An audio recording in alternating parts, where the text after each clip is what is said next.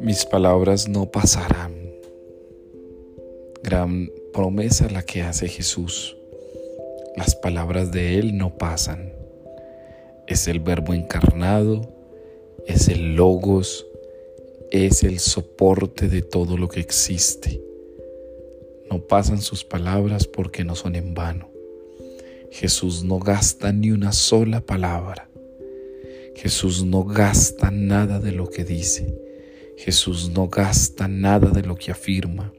Jesús no gasta nada de lo que categóricamente ha dicho del Padre. ¿Y por qué Jesús no gasta ni una sola palabra? Porque Él conoce el valor de la palabra, porque Él mismo es palabra y además es palabra encarnada.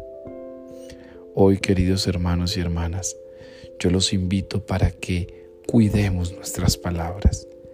En la medida en que cuidamos la palabra que hemos recibido de Dios, podemos garantizar que nuestra palabra tenga valor en la vida de los demás.